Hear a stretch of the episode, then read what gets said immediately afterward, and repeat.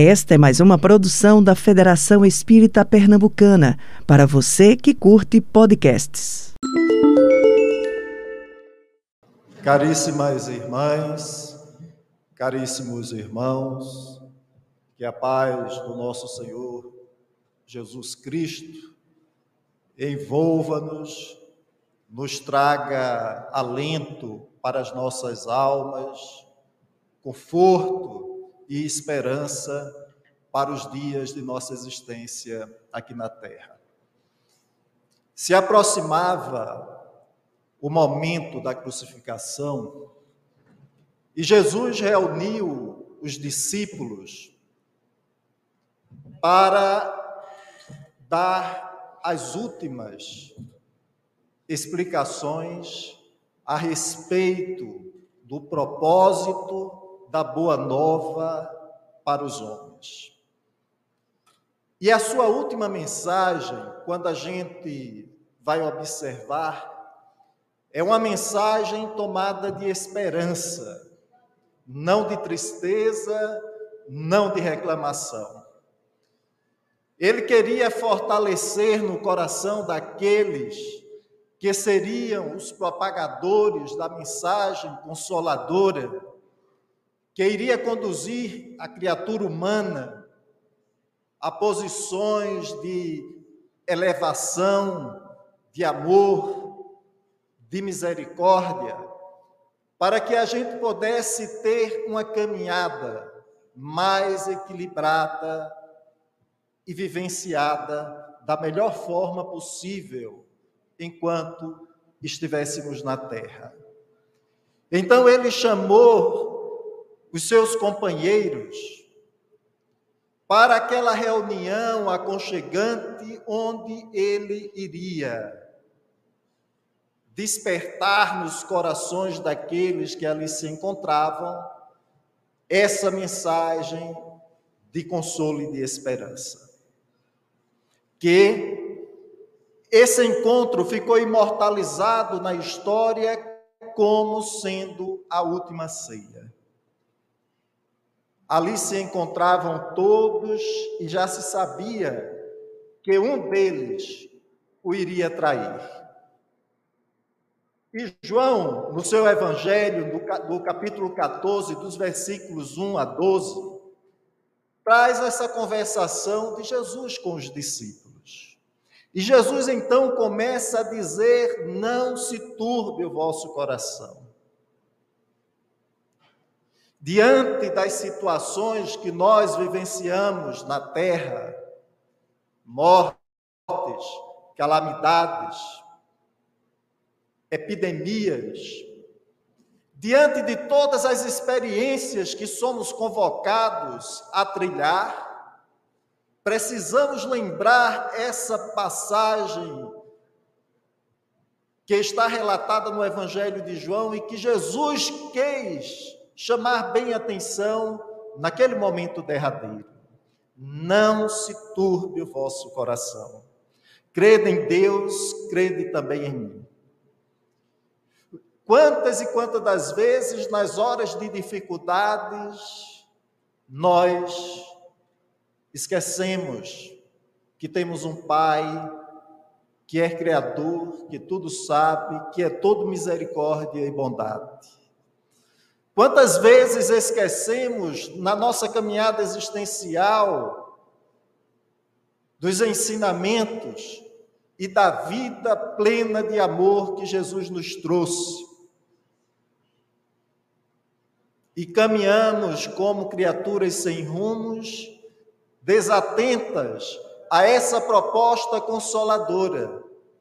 E somente quando a dor bate, a gente corre a um templo religioso, a gente busca uma tábua de salvação, mas simplesmente nesses momentos extremos.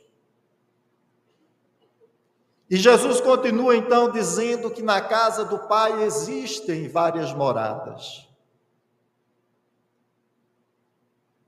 Que não iria, iríamos estar órfãos mas que estaríamos sempre tendo um abrigo, porque Deus é Pai de amor, de bondade e não nos deixa abandonado de forma alguma. E ele então faz diversas promessas, dizendo aos discípulos que se ia mais que iria preparar o lugar, que iria nos trazer e depois iria nos buscar para que nós estivéssemos com Ele. E nos, no, dos relatos de João, não é? Ele diz: Mesmo vós sabeis para onde vou e conheceis o caminho. Veja, eu fico muito feliz quando eu vejo determinadas passagens evangélicas, porque retrata o que nós somos na atualidade. Tomé, nas suas dúvidas, nas suas dificuldades existenciais, retrata um pouco de cada um de nós. Porque quando ele faz essa proposta de ele ir e nos mostrar o caminho, Tomé então diz: Senhor, nós não sabemos para onde vais. E como podemos saber o caminho? É a dúvida, né? É a dúvida que muitas das vezes habita em nós. Será que quando a gente desencarnar, a gente vai ser recebido pelos espíritos amigos? Como será a nossa situação? Eu trabalho na casa espírita, como será meu despertar? E infelizmente, não aqui, obviamente, pelo menos eu espero assim. Muitos até têm dúvida se após a morte vai existir ainda alguma coisa.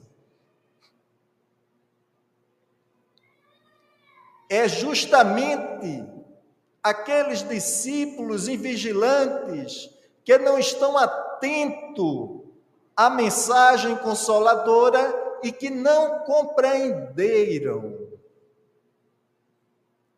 o que Jesus quis trazer. E Tomé retrata bem isso. Conviveu com Jesus, escutou as suas pregações, e na hora que Jesus diz que se vai, que vai mostrar o caminho, preparar o caminho para que eles possam ir depois, Tomé pergunta: Mas como nós podemos saber para onde vais? Como podemos saber qual é o caminho? E Jesus esclarece dizendo: Eu sou o caminho e a verdade e a vida. Ninguém vai ao Pai senão por mim. Mas todo esse capítulo de João merece ser anotado. Porque segue a conversação de Jesus com aqueles discípulos e João relata: se vós me conheceis, que Jesus dizia ali, né, para eles. Se vós me conheceis a mim, também conhecereis a meu Pai. E já desde agora o conheceis e o tendes visto. Aí mais um discípulo para ser o retrato de nós outros. Felipe, desta vez, então, questionou: Senhor, mostra-nos o Pai, o que nos basta? Aí Jesus então responde, né? Estou há tanto tempo convosco e não me crê e não me tendes conhecido, Felipe. Quem vê, quem vê a mim, vê o Pai.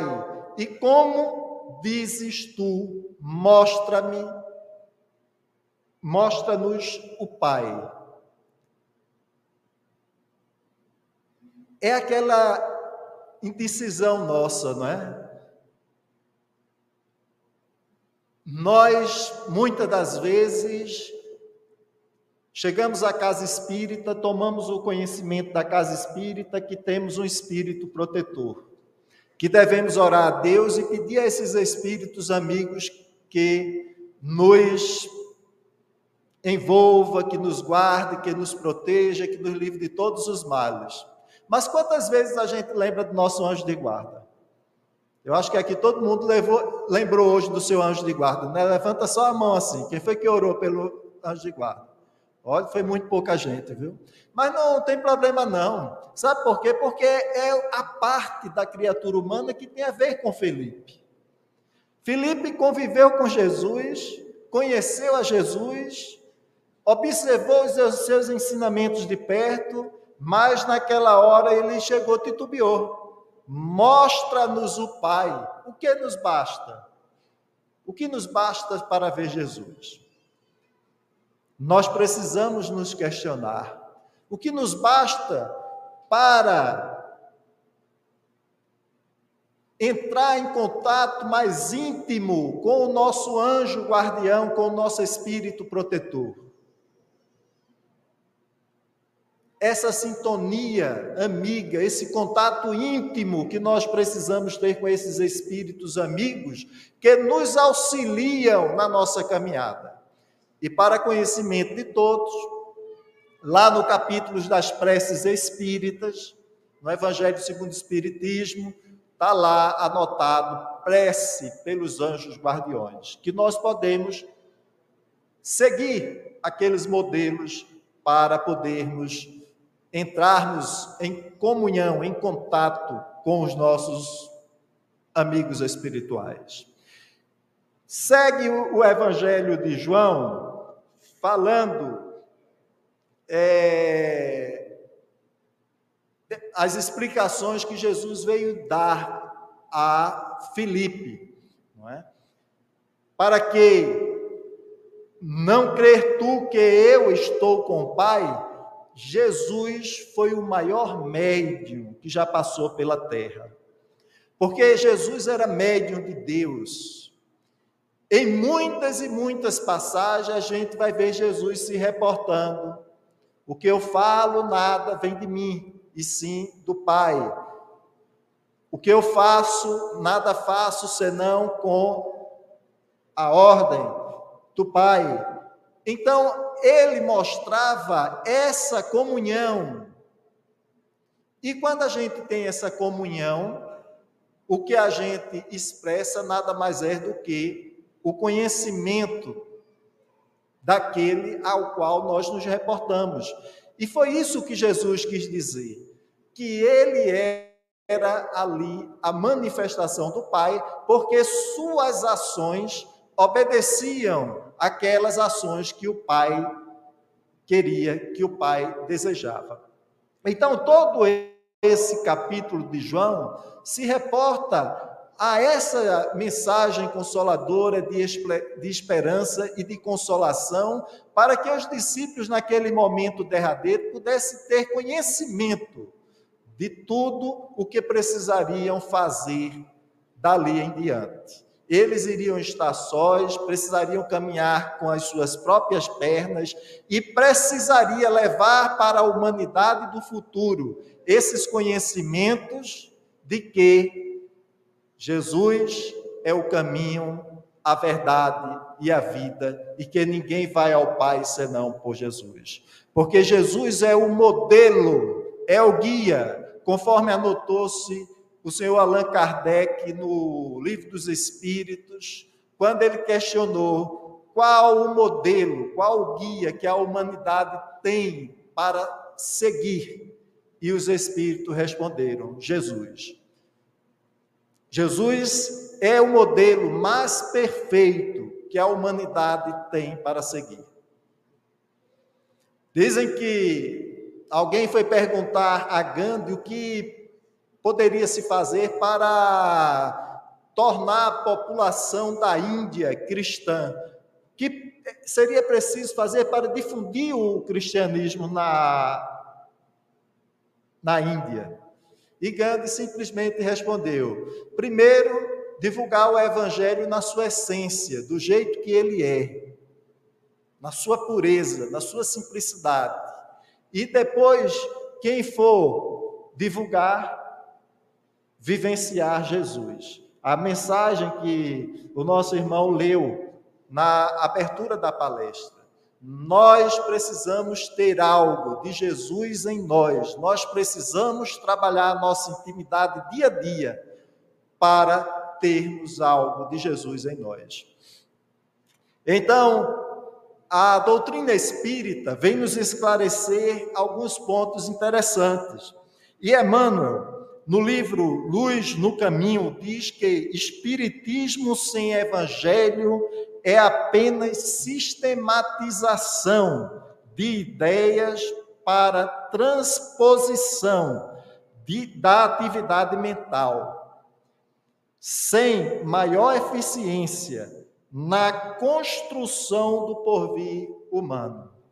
Então, aqueles que não conhecem a doutrina espírita, que acham que a doutrina espírita não está fundamentada no Evangelho de Jesus, comete um grande engano, porque o Espiritismo está centrado na proposta consoladora do Evangelho de Jesus. Então, o que é o caminho?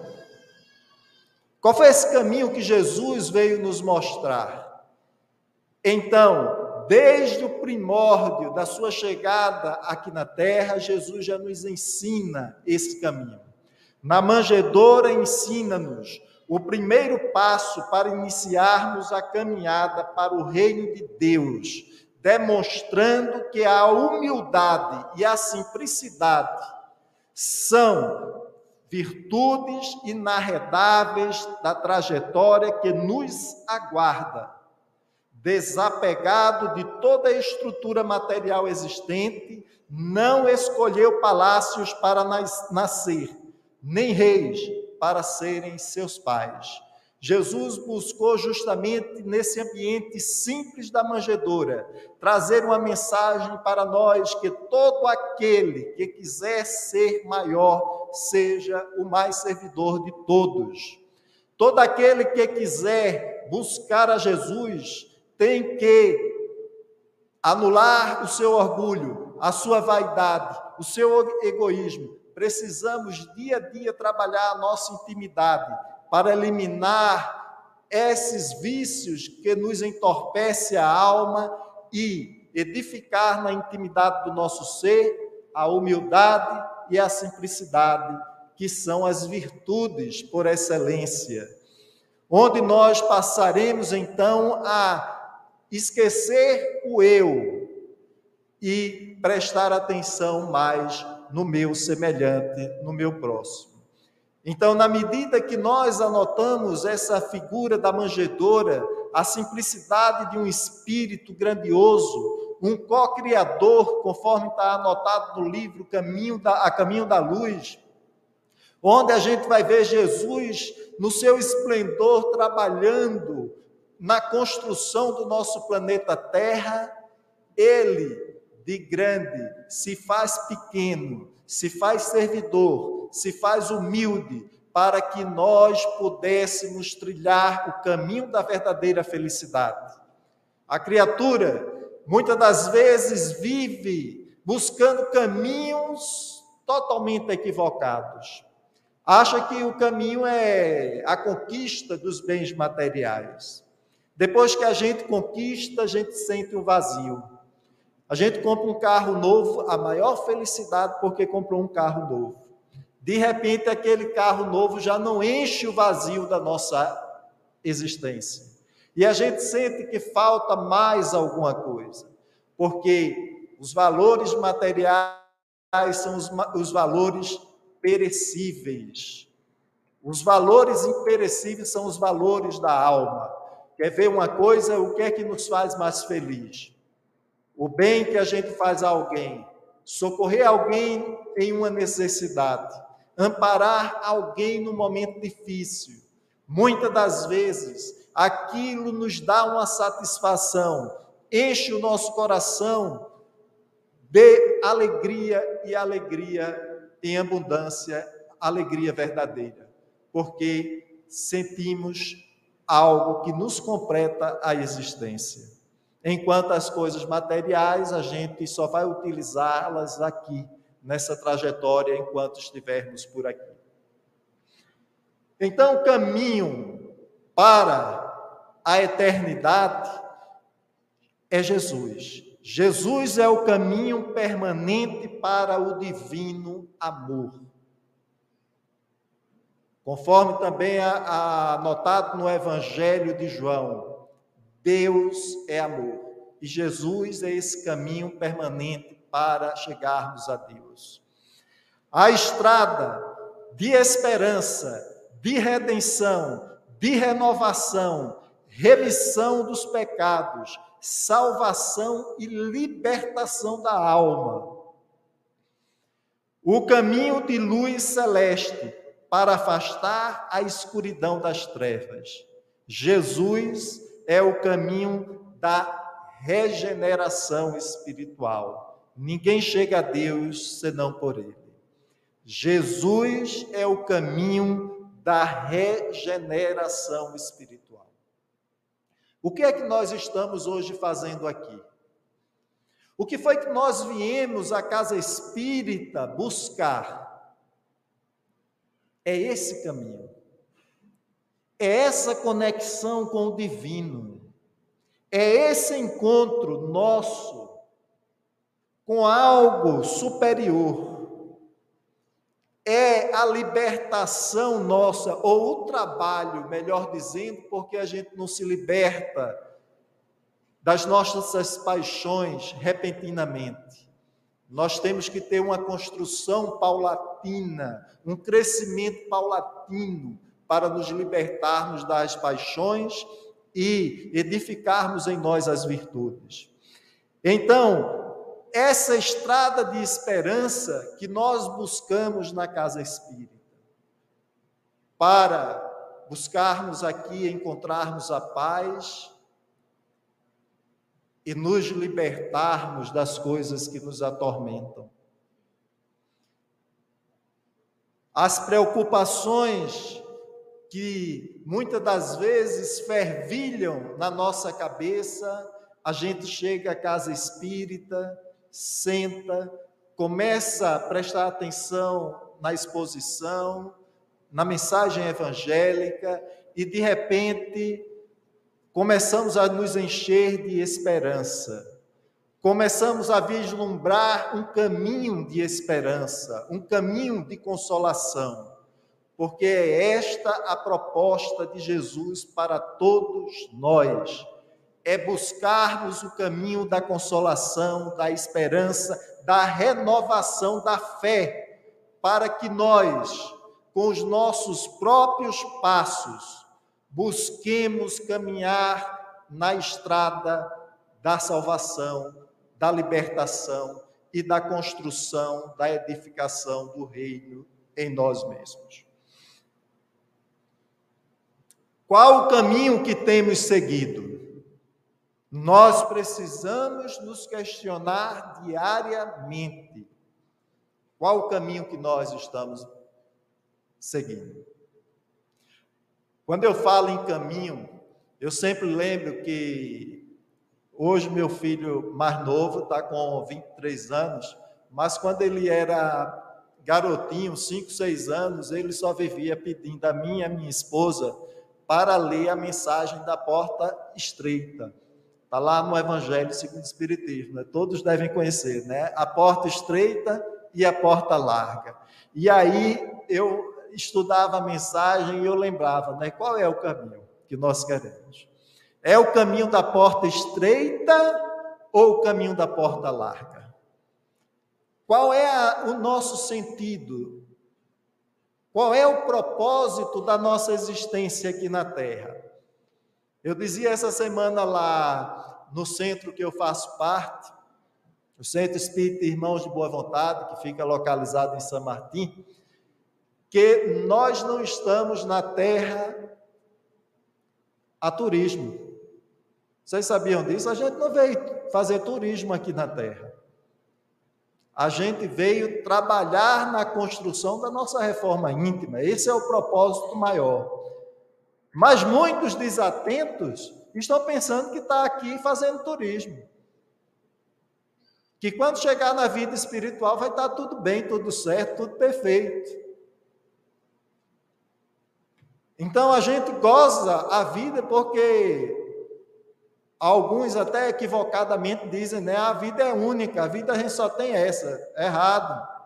Tudo que a gente abusar nessa vai nos faltar na próxima. É bom a gente ter esse conhecimento.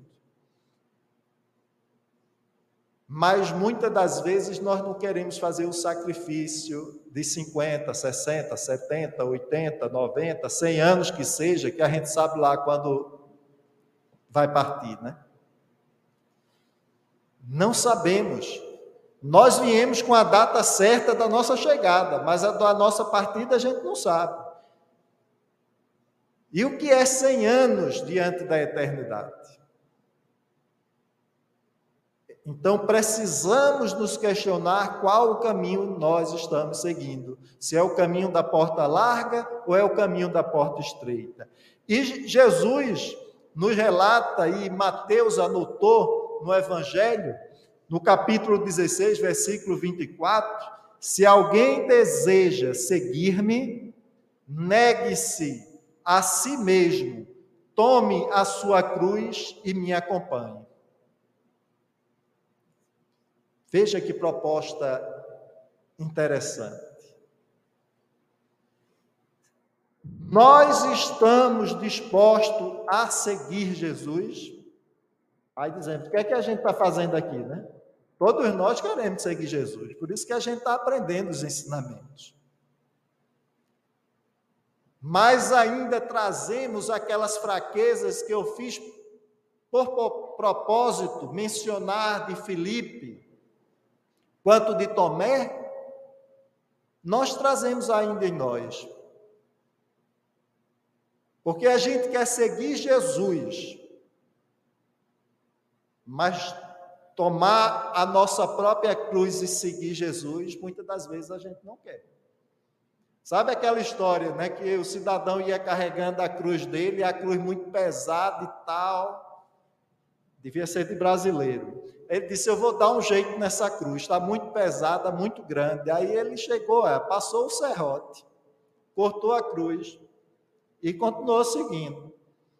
Só que quando chegou mais adiante, tinha uma vala, um precipício, e a cruz seria a ponte. Ou seja, a cruz significa a estrada da nossa existência. Foi a estrada de Jesus, foi o caminho de Jesus para os céus. Foi da manjedoura ao madeiro, da manjedoura à cruz, uma trajetória de luz a nos inspirar amor, a distribuir bênçãos para nós outros. E o que é a verdade? Jesus disse: Eu sou o caminho e a verdade. O que é a verdade? E a verdade está anotada no Evangelho de uma forma belíssima. Também em João, no capítulo 18, no versículo 37, quando aquele diálogo ali derradeiro também com Pilatos, Disse-lhe, pois, Pilatos: Logo tu és rei? Jesus respondeu: Tu dizes que eu sou rei. Eu para isso nasci e para isso vim ao mundo, a fim de dar testemunho da verdade. Todo aquele que é da verdade, ouve a minha voz. Vê que beleza, né? Pilatos questionou se ele era rei. E ele diz: Tu dizes que eu sou rei. Eu não disse nada. Eu não falei nada. Em momento nenhum eu disse que era alguma, alguma coisa. Mas ele a, a defesa de Jesus, não é? É uma defesa extraordinária. Por quê? Porque ele vai esclarecer. Eu nasci e para isso vim ao mundo, a fim de dar testemunho da verdade. O propósito dele era, não era ele ser rei ou deixar de ser rei. Ele tinha um propósito, ele nasceu com um propósito, trazer a verdade. E todo aquele que é da verdade, todo aquele que está com a verdade, escuta a minha voz. Pilatos, que estava ali na posição de juiz, ele era da verdade? Não, ele não era da verdade, porque ele não escutou a voz de Jesus, simplesmente por covardia lavou as mãos e disse: Eu sei que esse homem é justo. E não vou sujar minhas mãos com o sangue deste inocente. Sabia, mas não teve tinha de buscar o caminho estreito, preferiu o caminho largo, porque tinha medo de se indispor com César, o poderio romano, e perder a pompa, perder o brio, perder o cargo, que era transitório, porque mais cedo ou mais tarde ele terminou perdendo, porque a morte vem e vence todos os poderosos. Até hoje eu não vi um se perpetuar na história. Todos, independente de qual posicionamento esteja seguindo, foram vencidos pela morte.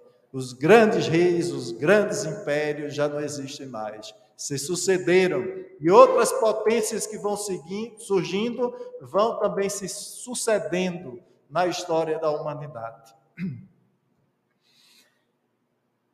A verdade é a sentinela de Deus, é a sentinela de Deus. Vê que coisa bonita. O Espírito Vinícius, no livro Em torno do Mestre, nos traz. Do nosso interior, nos adverte sempre, até que a ela um dia rendamos-nos, nos rendamos dizendo: Bendito seja aquele que vem em nome do Senhor. Então, essa sentinela divina, ao qual nós precisamos estar atentos, vigilantes, para que não venhamos a cair na tentação da mentira. Por isso, Jesus já dizia no seu Evangelho: Seja a sua palavra sim, sim, não, não. Nós precisamos ter, durante a nossa existência na Terra, esse posicionamento. O que é da verdade é da verdade, o que não é da verdade não pertence à verdade. Então, sim, sim, não, não. E o que é a vida? O Cristo é fonte inesgotável de vida. E de vida em abundância. Seu evangelho é alegria, é transformação, concitando-nos ao resgate de nossa existência divina.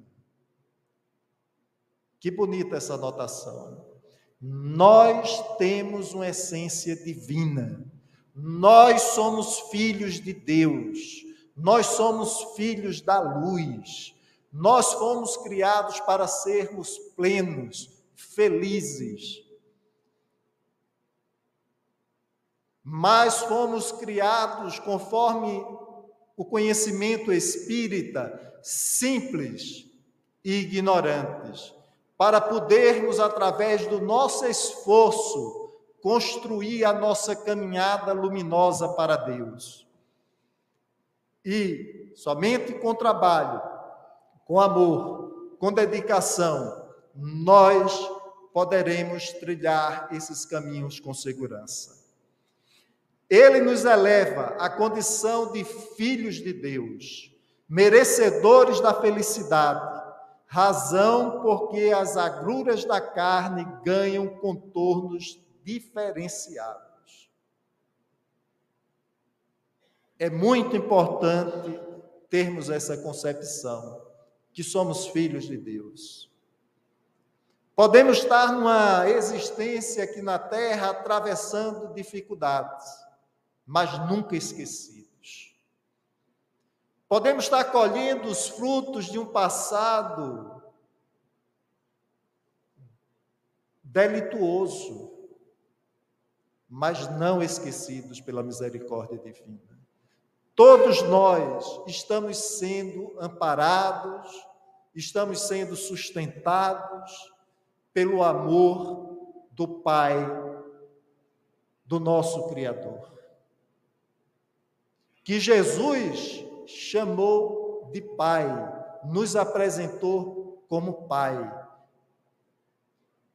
Nos trouxe um Deus totalmente diferente das concepções dos deuses que existiam a partir das criações humanas de um Deus Pai, de um Deus amor, de um Pai que não castiga ninguém, nem absorve, mas que dá oportunidade para que nós mesmos possamos construir os caminhos para a nossa chegada até Ele.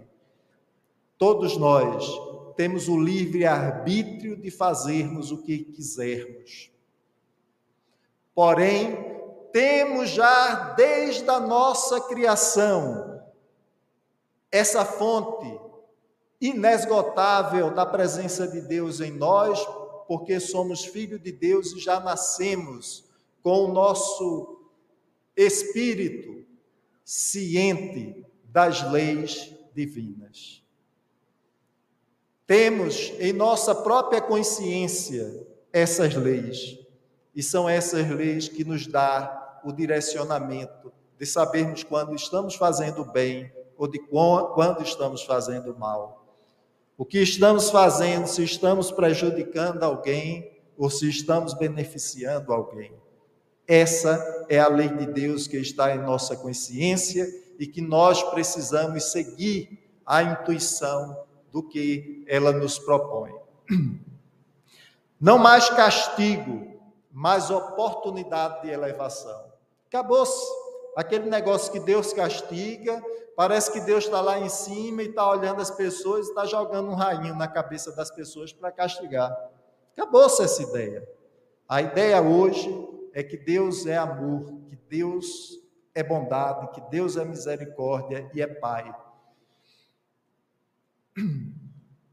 Eu vim para que tenhas vida e vida abundante. Ele é aquele que nos traz a vida verdadeira, vibrante, feliz, abundante, propondo-nos fazer nobre uso dela, a fim de que nele possamos viver para sempre. Isso o Espírito Francisco de Paula Vito, no livro Quem é o Cristo, por Raul Teixeira, traz essa anotação belíssima. É aquele que nos traz a vida verdadeira, vibrante, alegre, abundante,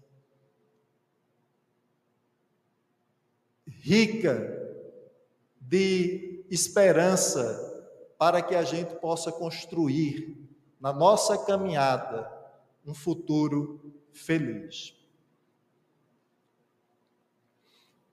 A vida é processo renovador em toda parte, e segundo a palavra sublime de Paulo, ainda que a carne se corrompa, a individualidade imperecível se reforma incessantemente. Vê que belíssima essa passagem de Paulo, né? Ainda que a carne se corrompa, a individualidade imperecível se reforma incessantemente.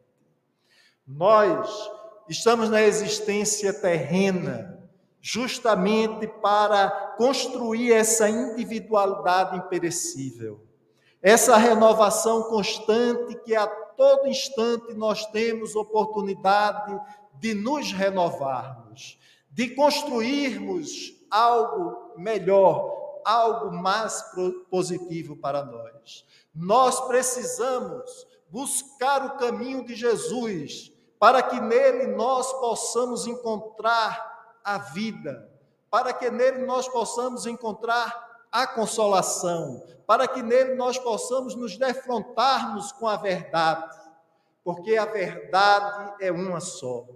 Assim como para Paulo o caminho de despertar dele foi aquele trecho na estrada de Damasco, onde ele pôde cair do seu cavalo, da sua importância, da sua prepotência. Ele ainda Saulo de Tarso, aquele jovem apaixonado pelas leis, mas que pouco compreendia do espiritual, pouco compreendia da verdadeira vida teve o seu despertar no caminho de Damasco. A sua estrada de ascensão a Deus foi aquele momento do encontro dele com Jesus. Caiu do cavalo, mas ali só era o início, o ponto do caminho de importância máxima, mas ele precisava ter a visão da luz. E a visão da luz ele foi justamente buscar Lá no encontro com Ananias, quando Jesus ordena que ele busque Ananias, para que Ananias abrisse a luz dos seus olhos materiais e dos seus olhos espirituais, para que ele pudesse então despertar para uma vida nova, uma vida renovada, uma vida cheia de propósito iluminativo para, Paulo, para Saulo de Tasso se converter, então, no grande apóstolo, no grande difundidor do cristianismo e se transformar em Paulo de Tarso. Mas o caminho do encontro com Jesus para Zaqueu foi quando ele estava naquele, naquela árvore, subiu aquela árvore para ver Jesus. E quando Jesus passou por ali, Jesus ordenou: desce daí, Isaqueu, vem ter comigo. Isaqueu então foi hospedar Jesus em sua casa e relatou um pouco da amargura que trazia na sua alma Jesus, dizendo: Os homens não gostam de mim. Eu sou malquisto, apesar de eu não fazer nada para prejudicar ninguém. Mas, Senhor, eu estou disposto a indenizar os que eu prejudiquei em quatro vezes mais e vou dividir a metade dos meus bens para, o, para com os pobres. Zaqueu, naquele instante, então, divisou o caminho, divisou, teve um encontro com a verdade do evangelho consolador que Jesus trazia, da proposta diferenciada que Jesus trazia e despertou para uma vida nova, uma vida renovada. E cada um de nós podemos ter esse encontro com Jesus. Precisamos buscar Jesus, precisamos despertar em nossa intimidade o que estamos querendo que Jesus nos proponha para a nossa vida. E o seu próprio Evangelho nos relata nos dando a oportunidade de, mesmo ainda espíritos falidos e falíveis, trabalhar pelo nosso crescimento moral, trabalhar pelo nosso crescimento espiritual, deixando o homem velho para trás e buscando, através do esforço contínuo da nossa transformação, de vencer as nossas enfermidades e construir virtude virtudes nos locais dessas enfermidades, para que nós possamos marchar em direção a esse encontro com Jesus. Todo aquele que for um bom servidor, todo aquele que quiser ser o maior, seja o mais servidor de todos. Que possamos então assim nos darmos as mãos, trabalharmos nessa seara bendita do Senhor esforçando-nos para sermos hoje melhores do que ontem e amanhã melhores do que hoje.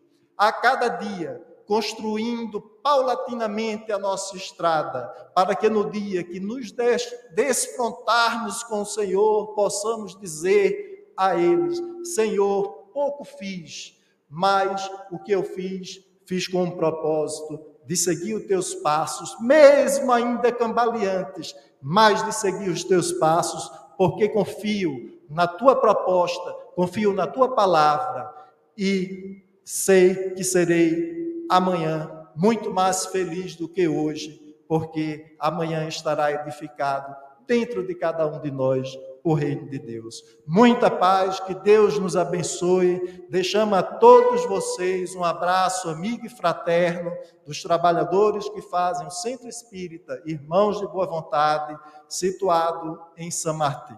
Paz e luz para todos. Você ouviu o podcast da Federação Espírita Pernambucana.